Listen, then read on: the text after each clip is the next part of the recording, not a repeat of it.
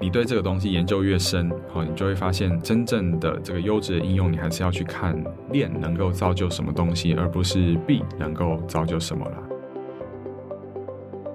区块链这个科技以及它所衍生的这个应用，例如说这个加密货币，然后以及这个加密货币而衍生的这种交易平台，其实都仍然是在一个演进的过程。对于，例如说像是 FTX 哈，或者这种全球性的这个加密货币的平台的监管仍然是不够健全的。这件事情其实是我们有一直在提醒大家，你可以不用来交易，但是你一定要了解，啊，就是至少要了解它到底是什么，背后有什么逻辑，然后之后可能会有什么改变，这对通往未来才是一个，我想一个正确的态度啦。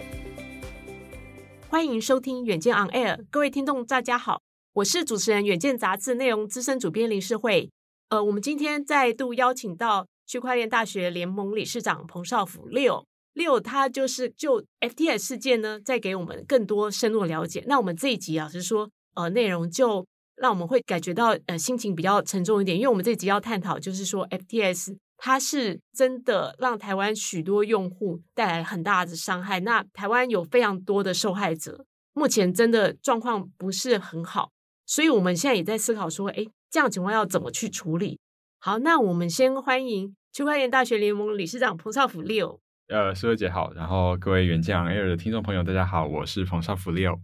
好，在聊这一次 FTS 事件台湾的状况之前，我想请 Leo 讲一下，就是说，哎，您个人投资加密货币的经历。其实老实说，嗯、我们从这些受害者身上可以看到，原来他们其实也是对于币圈有很多的信仰，然后。有很多的尝试，我觉得 Leo 也是这中间的一员，可不可以先聊一下你个人的经历啊？可以啊，哈，就是我其实算是相对的早一点进入这个产业啦，哈，因为。啊、呃，我之前这个因缘机会之下，哈，就是在这个大陆创业。虽然做的这个跟这个加密货币没有关系，哈，可是就是因缘机会在创业圈了解了这个东西，哈。然后在一六一七年的时候呢，算是有跟到一波那时候的那个币圈哈，这个大涨的，哈，对，是 ICO 吗？啊，是啊，是啊，嗯、呃，这种的这个风潮啊，哈。那谈到 ICO 的话，就是这个首次代币发行，然后我们如果要说 initial 哦那个 coin offering，好，那。那那时候确实是因为 ICO 而就突然被这个产业吓到哈，因为我之前是呃因缘际会哈，就是因为跟大家交朋友哈，然后呃有一次很好玩，就是我我在我在烤肉给大家吃，然后大家后来就是用开玩笑戏谑性的用他们公司这个所发的币来跟我买我的烤肉这样子哈，然后大家觉得很好玩，我那时候还不知道什么是加密货币哈，然后。他就讲说，好好，反正我们就是用几万颗的这个币哈，然后某某币哈，来来标到你烤的这些香肠，这样就说哦好，whatever 哈，就是交个朋友这样子。那后来他就讲说可以卖的，我就说好好，那卖了 OK 啊，好卖完我请你吃海底捞，对不对哈？对，如果真的卖得出的话，他说哦，你可能可以吃不止一一套海底捞。我说好，那我多请几次也可以哈。他说可能有很多哈，所以那时候卖掉的时候会发现哇，就是原本只是戏虐性的拿到而已。然后他却真真正正的，然后货真价实的成为最后可以换成法定货币。然后我们那时候在思考说，嗯、这到底是什么东西？我是因为这样入了这个行，我就想说太扯了，嗯，太扯了哈！因为怎么会？因为那时候就是、嗯、加密货币，你说到底它是一个电子记录啊，对啊，就是一串那种密码，对对你又你又摸不到，对，那、啊、它背后价值在哪里？是好，然后那时候想说，怎么会这样子？突然多了七位数的数字，八位数的数字出来。嗯然后就开始去研究它，好，所以在在一七年的时候就进来，然后那时候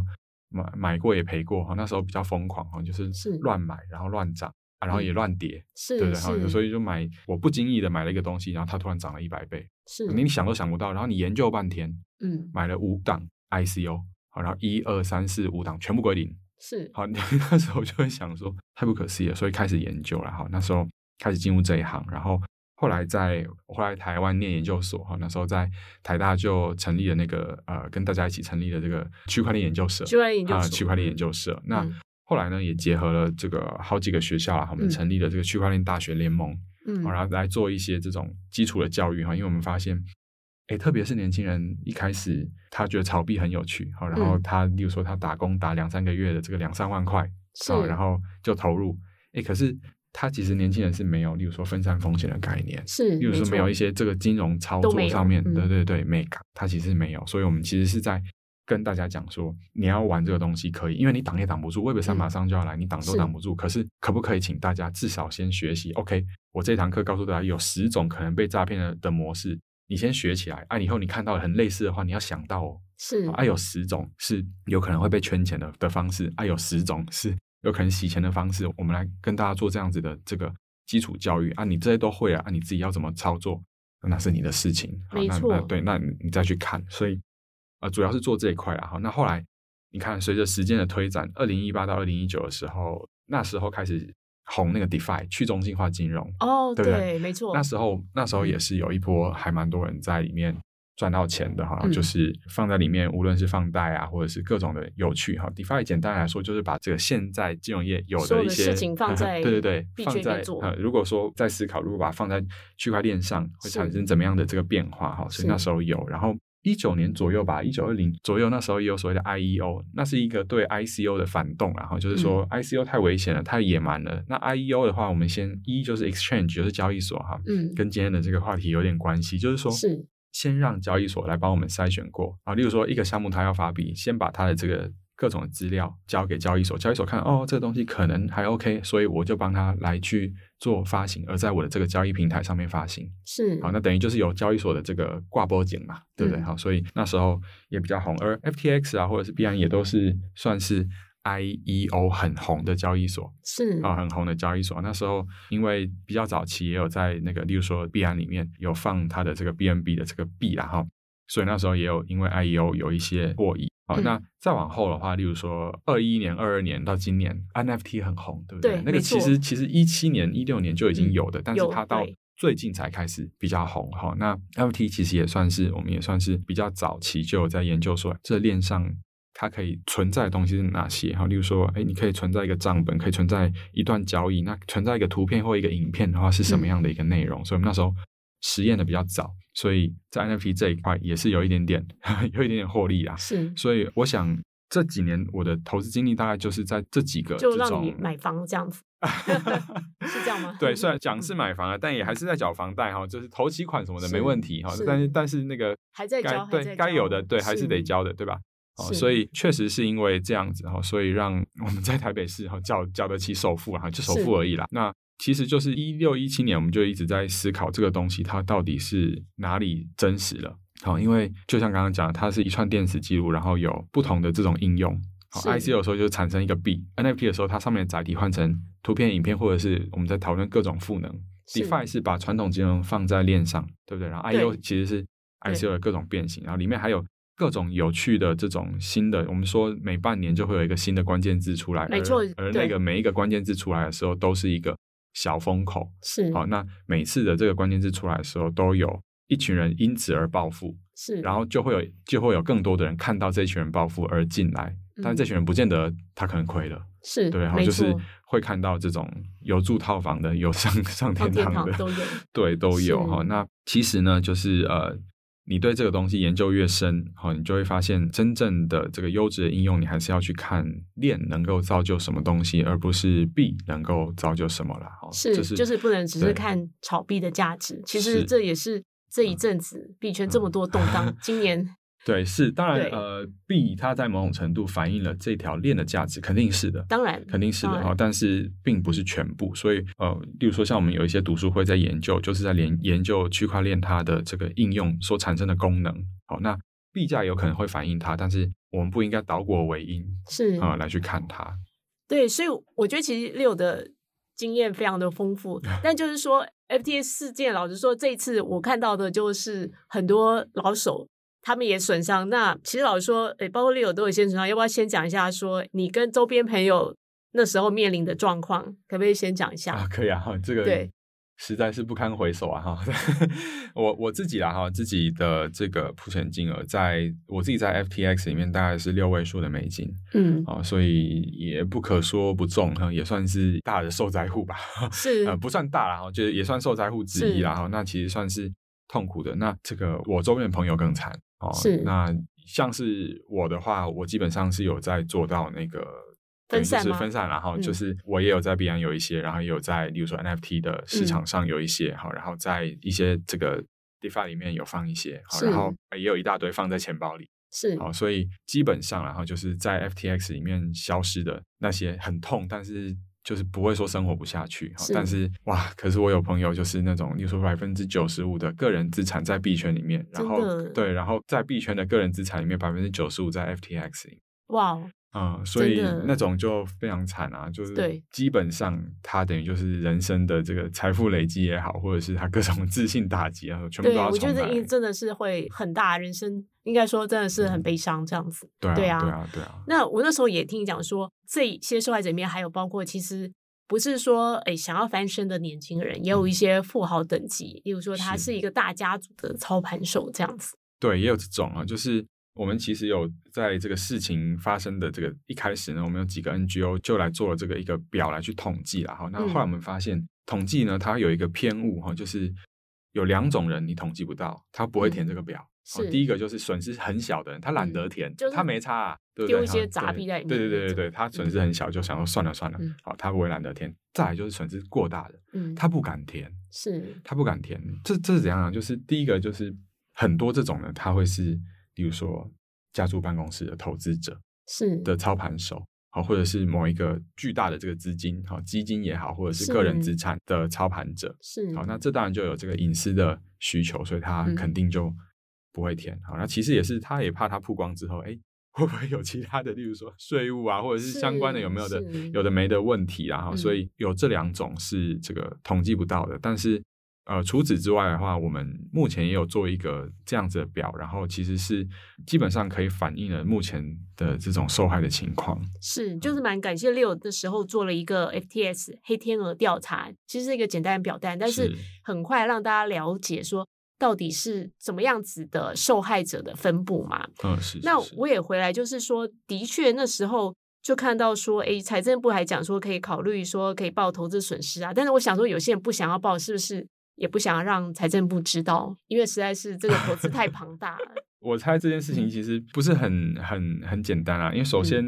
应该这么说，你也有收入才去抵损失嘛，就是说你必须要报税，然后才要那个啊。很多人就是你就他不想要报收入，对，也没有收入可以报。是，因为如果你完全全然是链上的投资者的话，基本上现在的情况就是还没有往这块找这个你应该缴税还是怎么样嘛，所以他可能也不见得有收入，好，所以他损失要抵是要抵什么？好，这个这是一块这个这个大概就是财政部想要做的事情，可应该是做不到。对，然后第二块其实就是，例如说，哎，我们在币圈里面损失的东西能够抵，好，那你就会发现，哎，啊，我买台积电损失能不能抵？是啊，啊，我买外币那个汇率的损失能不能抵？对啊，我买国外的股票能不能抵？啊，如果那些不能的话，为什么加密货币能抵？是，这就是它肯定会被问到的一个问题。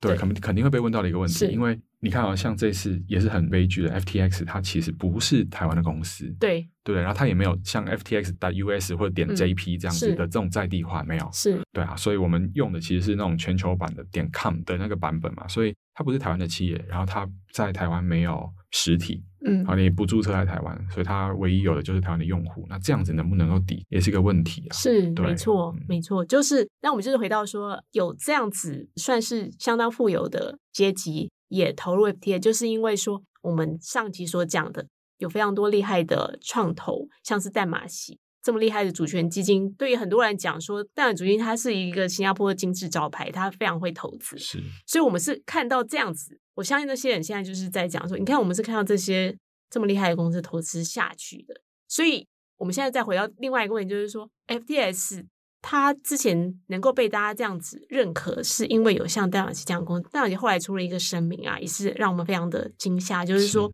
他都承认他对于 FTS 这个各种方面的误判。对对对。所以我们现在就是要回来再看说，为什么会有这样的情况发生？因为我们很希望说要再避免下一次，如果下一次。某某很有名的投资，我们不一定能够相信。那所谓淡马锡做的八个月的尽职调查呀，嗯，那他到底是做了什么？那我也不知道 Leo 对这个的看法是。这个哦，真的是不知道怎么说，因为你看啊，淡马锡他八月才公布的这个，没错，他的滴滴说，哎，没问题，然后甚至还说了两句好话嘛，对不对？对，然后十一月的时候，他啪轰然倒塌哈，那但淡马锡说，哎呀，尴尬，我们也不是这个专业的啦，我们投这个主要是希望可以先关注一下这个区块链或者是 Web 三，所以投。啊，当然这个他投的金额对我们来说是很大，但是对他整个体量来说还好，还好，还还行。对，但是我们会思考说，哎。怎么他滴滴人家都 OK？对，他第一做这个调查完，就这个是然后三个月之后我们的想象，对，出事哈。所以其实这就回到一件事情哈，就是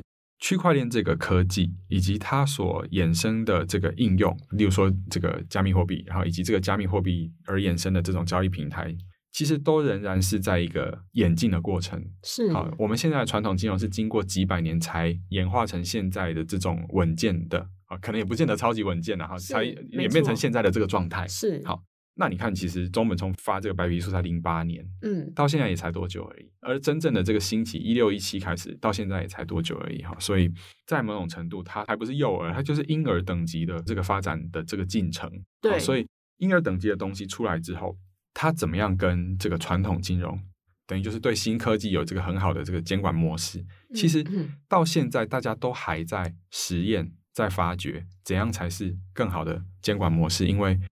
你既有的监管模式碰上新的科技，你有可能会出现地割到菜的，对不对？就是对牛头不对马嘴这种的这个问题。哈，那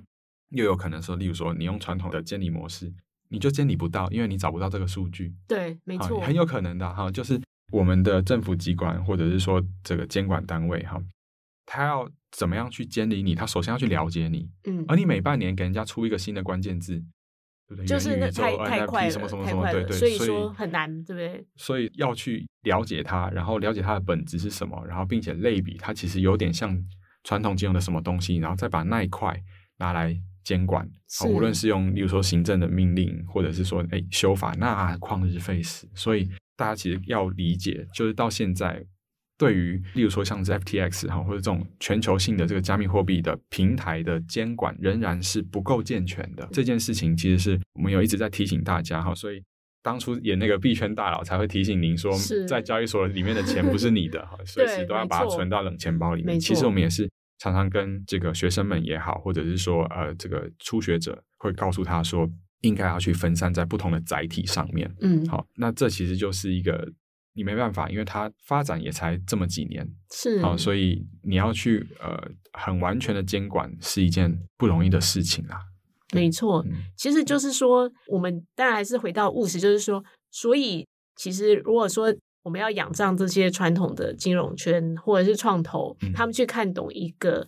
对加密货币的公司是有可能会出现很大的问题，就是说他们可能都还没有看懂，或者说他们没有找到看懂的方式。但是这样就会有人来说啊，那我何必呢？就是这个事情它这么多的风险，我是不是干脆就不要去碰它？这也是现在有很多外面的媒体的看法，他们就会说啊，这次 FTS 事件以后。就先宣称比特币就快要死掉了，或者说加密货币我应该是玩不下去吧，因为你你看这么大的平台都会崩掉。但我不知道你 Leo 是怎么看，例如说它是一个单一事件呢，还是说诶它是一个单事件会牵连很大，但是它对于加密货币还是有可能带来一些正面的改进。我不知道你现在怎么看加密货币这个？是，我觉得这个哈，我们也不能说它是单一的事件，我觉得它是结构性的问题。是啊，就是。当一个新的科技，然后它的监管不够扎实、不够确实，好，然后再加上这个，你看这动辄几亿的钱，再加上主事者，如果他有但凡有一点贪婪之心、嗯、不正之心，他很容易就会造成像今天这样子的状况。好，那我们说了哈，如果这个元宇宙会是在不久的将来会到来。嗯、哦，可能它的名字不叫元宇宙，但是这个虚拟世界或者是更多的这种这个实境的这个世界，如果在不久的将来即将到来，那你会发现哦，区块链这个技术它就必然会被应用的比较广泛。对，好、哦，因为它的几个特性啊，它可能会被改进，或者是之后可能也不见得叫区块链，但是这个技术它能够可追溯，然后在一定程度上的匿名，然后可以，可以例如说像 NFT，它是可以让这个东西。好，例如说，我们我们讲的白话一点，它是有这个所谓的数位身份证，就它不可篡改、不可复制，好，类似像这样子的几个特性，其实是这个技术提供一个很好的解决方案。所以你在元宇宙里面，你的这个，例如说有人的地方就有市场，然后，就有经济，对不对？好，嗯，那在元宇宙里面，肯定也是资源有限而欲望无穷的，对不对？而这个有限的资源怎么分配，肯定也就是要货币系统，嗯，而这货币系统有可能是新台币嘛？嗯，不太可能，不太可能。对，更大的可能性会是虚拟货币的其中一种，或者是全球流通性的这种货币。是。那它上面的这个物，如果像现在这个 NFT，有的说是这个全球只有这一个，那、啊、为什么能够做到全球只有这一个？就是因为它是以区块链为载体，嗯，对不对？那以后进入这个元宇宙的这个物，嗯啊，肯定也是有这个东西来作为载体，是才会是那唯一的那一个嘛，是对不对？所以这个技术它肯定在未来会不断的出现，而且它在经济面上的应用其实是从现在就有有，然后以后肯定会改进，好，嗯、但是。你如果现在不去这个发展它的话，那一天就会更晚到来嘛。是，哦、那如果它已经必然到来，你肯定就是要去接受改进它。哈，所以我的看法是这样哈，就是这并不是一个发展到完成或者是成熟的一个技术以及应用。嗯，好，所以在它从零开始到最后能够用之间，它肯定会出现很多跌宕起伏的时刻。是，比如说现在就是一个令人沮丧的时刻。嗯，但是呢，它一定会继续往前走。好，所以我认为你可以不要投资，你可以不要掺和进来，嗯、确实是可怕。而且如果你要投资的话，你一定要了解，你可以不用来交易，但是你一定要了解。好，就是至少要了解它到底是什么，背后有什么逻辑，然后之后可能会有什么改变。这对通往未来才是一个，我想一个正确的态度啦。那确实是这次的这个事件呢，会让大家去重新反思。好，就是，是如果当一个交易所、交易平台。好，或者是他改一个名字都行，反正就是这一类的东西。嗯，它里面吸了太多的钱了。嗯，然后他再把它拿去做一些其他的事情。好，或又是说我们刚刚讨论到上一集讨论到的这个这种投资平台，他把你投资了，然后拿去做其他的这种转投资的这种模式。当这种模式与传统金融越来越可以类比，当它的这个体量越来越大，越来越像，例如说银行，越来越像，例如说证交所的时候，我们凭什么？不把银行或者是管制金融的规范也放过来呢？是原因是经过几百年的这种传统金融的这种规范，嗯，它其实有这个几个重要的原则是保护投资者，嗯，保护用户的。而这些原则在新创的这些平台或者是我们说区块链的专案项目上，并没有被实现。是好，我们简单举例，例如说资产的储备。或者是资产分离的原则，这个、在传统金融来说就是就是 one on one，对不对？嗯、就是一进来我们 A B C 就要学的东西。是，你要有一定的储备的比例，不然你就会产生系统性风险，产生挤兑的时候，你就没有办法，你的信用就不见了。是，而我们要知道，金融体系是大家是唇亡齿寒的，真的，对对，是休戚与共的。当一个地方它产生系统性风险，它挤兑，别人就会被挤兑。嗯，那其实我们要知道，加密货币的世界。也很类似，然后又例如说，哦，我们的这个资产的隔离也要做好。我们就举这个日本的例子哈，他们因为二零一四年有那个 Mongox 的那个的交易所哈的问题，所以日本算是比较早，这个政府就已经意识到有这些事情哈，所以他们就在做一些这个监管也好哈，或者是说那个相关的规范，嗯，好。那其实就是变成说，我们这次是一个很好的参考范本呐、啊，对，好参很好的参考范本哈。那其中它有一块做的很确实的哈，就是有确实要求到的就是资产的这个分离隔离，也就是说，嗯、用户存进去的钱不是你的，对，不是你的哦，是用户的，你要搞清楚。是，好，所以它分为两种，存进去有可能是日币嘛，就是法定货币啊，存进去也有可能是，例如说比特币，好，就以虚拟货币分这两种。好，那它的要求是，呃，如果是存法定货币的话。就要进信托，是，然后就要进传统金融的信托，好，而且是全数进信托，哈，没有什么，嗯、我信托百分之五十是啊，没有没有这回事。那如果是法定货币的话，没什么好说的，哈。那更重要的是，加密货币存进去呢，好，因为其实像 FTX，、嗯、大家把加密货币存进去，他自己还发 FTT 的，对啊，他自己也发一个、啊，大家把这个加密货币存进去，他其实，在某种程度把它移到他的那个 research 对不对？Alameda，然后 Alameda 去做。那个风险更大的那些投资的操作，他才有办法去让你兑现你在他平台上面存的年化八趴呀，不然他、啊、你存进去他不做就不可能。好，所以安全的应该是要怎样？就是那个东西你应该要同意啊。对，对我投你的，然后你告诉我说哦，我会把它转出去，让就不知道拿去做什么事。对对对，其实银行也会，就算是传统银行也会把我们的钱拿，因为要不然它是无法生存。只是说那个事情是应该要透明。对，要透明，对，对吧？然后而且要在有一定的比例下，然后在谁的同意之下，然后在监管之下来去做这件事情，对不对？那你把这个比特币存进去，好，那像日本的话，它就是规范说，哎，你就要把它放在冷钱包或者是可审查的这个审可审计的账户里面，随时都知道是有多少。对，好，所以这就会变成这样，就是用户存进去的资产，无论是法定货币或者是虚拟货币，都被它压着。是，所以 FTX 打 Japan 哈点 JP 的这个、嗯、目前的新闻是说，他渴望在明年就可以开始领回对你在里面卡着的。对，现在连 US 都还没有确定、嗯。对啊，都还没有确定，但是它是相对确定一点的，嗯、就是因为有这样子。当然有很多的因素啊，但是我们讲最重要的就是有这个东西来压着。是，好，那这个东西压着，也不是说这样子压着就绝对没问题，因为像日本，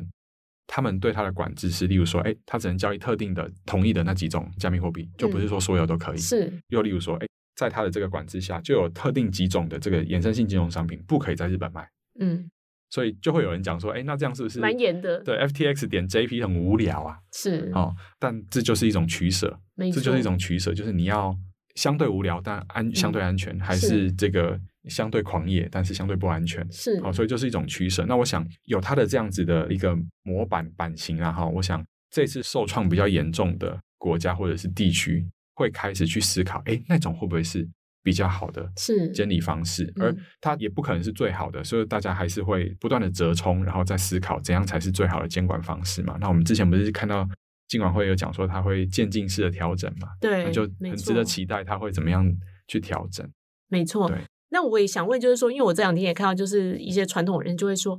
那为什么还要搞这个加密货币呢？他也觉得数位很好啊，可是那我们就全部都央行再发一个数位货币就好啦，然后全部都政府管。这事情就结束，不会有任何的问题。我不知道你同意这样的看法吗？呃，我是这么想的哈，就是这个东西呢，你也不可能就限制他不做。原因是从零八年中本聪发那个白皮书之后，就雨后春笋的也没有经过谁，是就说就大家都自己做，对对对，也就没有谁挡得住。今天如果你完全禁止加密货币在本国的存在，就会发生一件事情，就是它会变成双轨，上面那轨很乖。嗯，很守法，下面那鬼就沦为黑市啊，是，对不对？那这样子有更好吗？不见得。是，就像现在中国这样，其实大家都知道，虽然中国禁得很严，中国人玩的还是蛮凶。对啊，他们玩的可没有你这么简单，对不对？对，这个确实是一个。那其实政府也有在思考，他要怎么样去跟他做合作，真的是有。这个我们可以理解的例子就是。央行的这个数位货币嘛，嗯，对不对？对，好像这个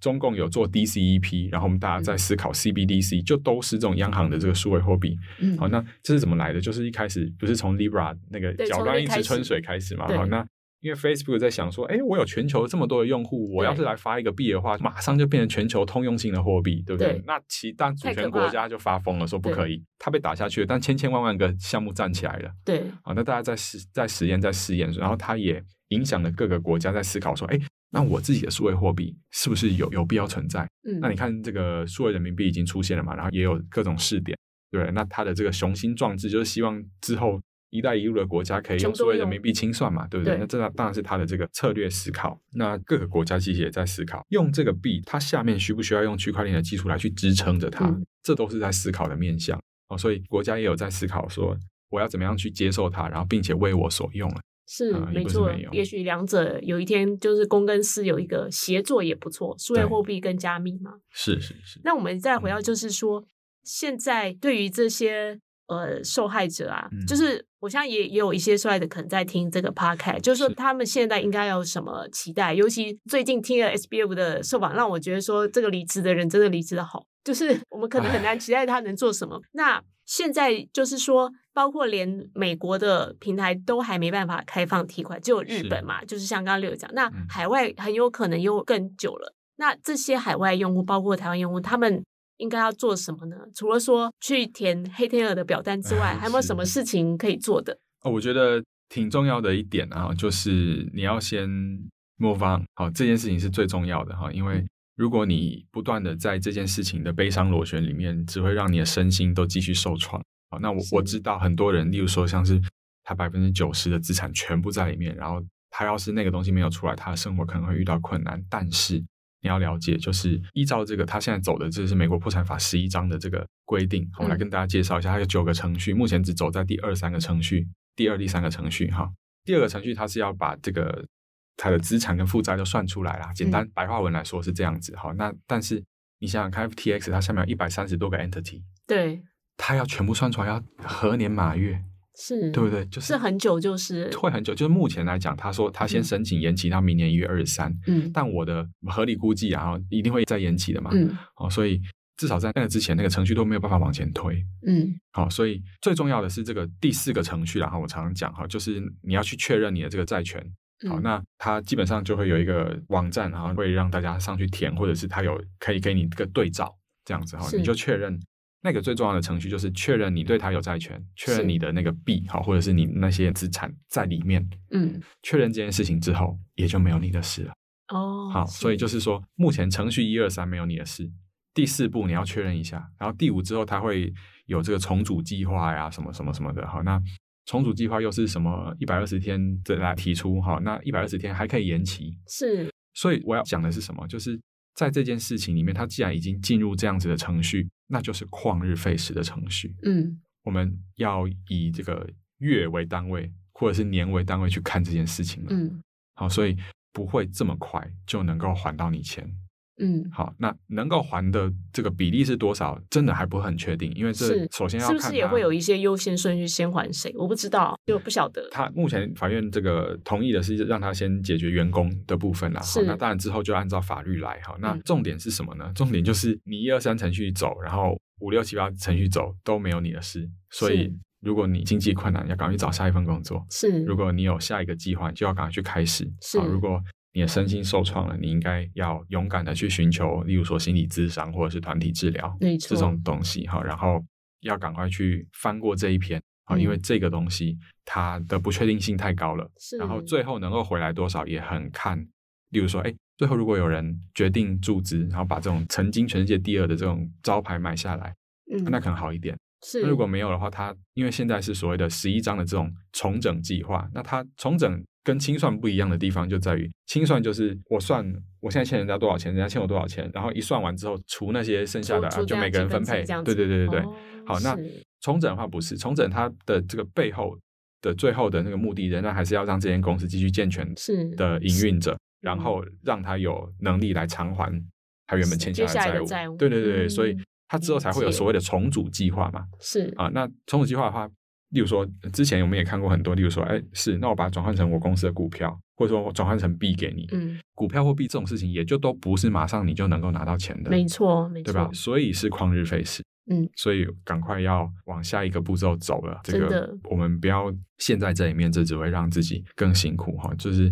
真的是很难受，然后大家都很难受，是，但是你真的是要提起精神来，嗯，然后继续往前走，因为我们的人生也不是只有。FTX，我们人生也不是只有加密货币，对不对？然后能够让我们快乐的，或者是能够让我们，例如说最终财富自由的，能够赚钱的，也不见得是只有这件事情。所以，呃，我们其实表里面啊，其实有百分之三十五点四的填表者，他表达说他想要参与团体分享、智商或者舒压小聚的这种的需求。你看，大概有三分之一强哎，真的，所以大家都很希望。对，其实是大家是辛苦的，嗯、对，大家就是那个压力，我相信是蛮大的。对对，那我也想问一下，这个事件对六你自己，就是说、嗯，你会因为这样说，以后投资加密货币比较保守吗？或者说你会有一些不同的方式吗？我不知道这个事情对你个人的改变。嗯、我这次因为这次没有倒下的这个。其中一个很重要的原因就是我分散在不同的平台上，是或者是钱包或者是载体里面哈，所以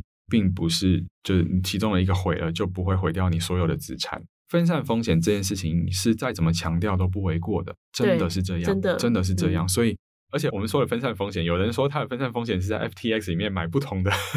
买不同的币啊、哦，或者是买不同的产品叫分散，是是但其实不是，你是在同一个交易所。对对对。而且刚刚 Leo 的想法就是说，嗯、可能没有所谓大到不能倒，因为反而是越大的东西没有制度会更可怕。尤其是他遇到系统性的时候，挡都挡不住。对，所以反而大的交易所还蛮可怕的，就是、嗯、我不是在 说现在第一大，我的意思是说大家都要有一些风险概念。没错，就真的就是再怎么强调都不为过哈。就是现在比较辛苦的时点，而且现在也算是比较不稳定的时候。是大家如果有要做买卖，买完卖完的话，你不妨就存回你的冷钱包。是，那这样子可能会是更安全的做法。好，那当然在做这个加密货币，我们也有一个很重要的前提，就是你要用你可以支配的，然后那些东西消失你都不会痛的那些收入，那些部分再放到有风险的加密货币市场里面。没错，其他你应该是要保留你的这个核心啊，你的主要资产在比较没有风险的现实世界里面。是，其实这一点相当相当重要，因为很多的这个初学者哈，然后发现说，哎，例如说他看到这个 FTX 里面有八趴的年化。立马疯了，因为他的定存才几趴，对，所以他就解所有定存全部存到这里面，对。但是其实这样子是错误的，你也要思考到他年化八趴背后的风险的，对对对，它的风险是什么？所以应该还是要去综合的配置。那我目前是这么看哈，就是除了这些东西之外，它随着这个全球的经济。很多人在讲说，明年或许会开始有这个春燕来的消息什么的，是是是。那大家也还是要小心，大家还是要小心哈，因为加密货币的市场跟总体经济哈，虽然它是有这个联动关系的，啊，比如说热钱多的时候，肯定大家就会有会有更多的钱进来加密货币市场，而大家就比较辛苦的时候就会抽出去，那这是最基本的，但是。它其实也有自己内在的逻辑，所以并不是全世界的景气好，加密货币景气就一定好。是可能水涨船高，但是它里面内在逻辑你自己要注意。例如说最简单的逻辑，例如说比特币有一个四年减半的这个周期嘛，嗯，所以它这个周期其实就会有，哎，什么时候这历年来这个时候都是跌的，嗯、什么时候是涨的？那这个跟总体经济又涨得不太一样。是好，所以我怎么看呢？就是逢低买进嘛，哈，你仍然是一样哈，就是研究研究研究，你有兴趣先研究，然后再。小量的尝试是，对对对。然后我觉得另外一个，也许这一次 FTS 它在全世界曾经创造这么大的声势，其实老实说也是蛮多网红，我们不能否认。但我们也不能说是网红的错，而是说其实到最后我们看到，包括他内部员工都不了解，最后他们自己也有投资都亏损，其实是他们都不知道。所以就是说，我们以后看这种加密货币的讯息的时候，我们其实要非常的小心，对不对？嗯、是，没错，真的是这样。然后这些网红，你看，像 FTX 的网红，嗯，是最大咖的那种，哎，对，都是非常红的。像他们也也也是，就是说有面临说，哎，你这样子是误导大家，有可能会 NBA 的球星会被告。这样现在是有这样子提出，也有这种说法哈。那就在思考说，告他们是怎么告？第一个肯定告共犯。是啊，那当然共犯很难啊，因为你跟他有犯意联络这种主观，或者是你去判断，应该是没有了。嗯、基本上他就是他经纪人拿了钱，然后他去帮你代言了。好，那另外一块，以我国的法律来去看的话，是不是有可能代言不实啊？是啊，是不是有可能代言不实的这个问题？哈，那这个当然就看双方去怎么怎么去怎么去。但是老实说，这些人可能他们也会说，他们真的也不懂。我想很有可能是这样子。然后，其实代言不实这件事情很难，因为你看哦，